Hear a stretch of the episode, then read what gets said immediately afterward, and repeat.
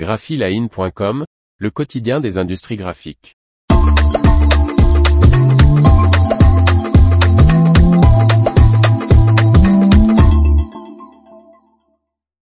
Entourloupe au sommet sur le marché du papier? Par Martine Lauré. Une enquête journalistique à l'échelle internationale accuse Asia Pulp et Paper et Paper Excellence de se jouer du label FSC et du droit de la concurrence. Révélation choc le 1er mars dans un article du Monde, une enquête menée dans le cadre du projet Déforestation Inc. mettrait au jour des liens illégaux entre deux groupes papetiers, l'indonésien Asia Pulp et Paper et le canadien Paper Excellence. Le projet Déforestation Inc. est un engagement pris par plus de 100 pays lors de la COP 26 fin 2021, pour mettre fin à la déforestation d'ici 2030. 140 journalistes, dont deux du monde, au sein du Consortium international des journalistes d'investigation, ICIJ, ont mené une enquête internationale ayant pour but de dévoiler les mécanismes qui rendent la prédation environnementale possible. Selon Le Monde, Asia Pulp et Paper et Paper Excellence seraient de mèche pour prendre la main sur le marché mondial du papier au su et au vu des différentes organisations censées empêcher ce genre d'entente. Le groupe indonésien, mis en cause pour déforestation depuis plus de 20 ans, se voit retirer en 2007 le label de gestion durable du bois FSC pour pratique de destruction de forêt. Faute de cette certification, Asia Pulp et Paper perd plusieurs marchés comme l'approvisionnement des emballages pour Mattel, Lego ou encore Disney. Quant à Paper Excellence, il voit le jour en 2006 et commence une série d'acquisitions en cascade, dont deux sites français, à Tarascon dans les Bouches du Rhône et à Saint-Gaudens en Haute-Garonne, réunis sous le nom de Fibre Excellence. Deux groupes que rien ne relie visiblement. Les enquêteurs sembleraient avoir prouvé le contraire. À la tête d'Asia Pulp et Paper et ce jusqu'à fin 2022 se tient Tegu Widyaya. À celle de Paper Excellence on trouve Jackson. Widyaya, le fils. Une même famille indonésienne semble donc tenir les rênes de deux entreprises qui se déclarent pourtant, deux entités complètement étanches.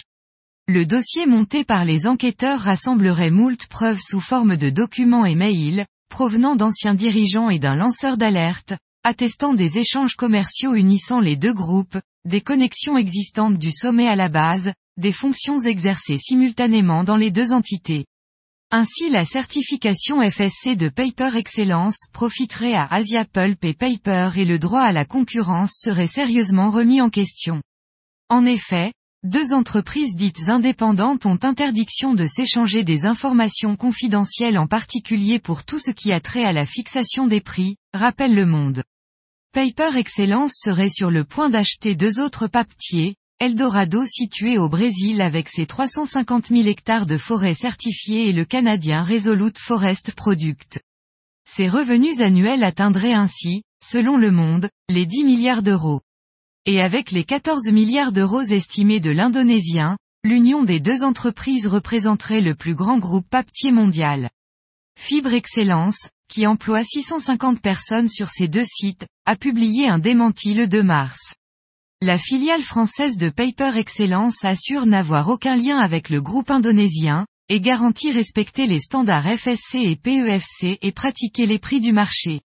Loué au printemps 2022 pour son rôle dans le sauvetage de l'usine de papier recyclé par Veolia de Chapelle d'Arblay en Normandie, la filiale se pose en défenseur de l'industrie et des emplois sur l'Europe. Elle annonce avoir effectué un investissement de plus de 120 millions d'euros dans la modernisation de ses deux sites français et étudié, des projets d'investissement en France à hauteur de plusieurs centaines de millions d'euros dans les cinq prochaines années. Il est à noter cependant que la cellule d'investigation de Radio France, le 1er mars dernier, a indiqué que, selon le cabinet de Bruno Le Maire, ministre de l'économie, des finances et de la souveraineté industrielle et numérique, Fibre Excellence avait bénéficié de plus de 70 millions d'euros d'aide publique.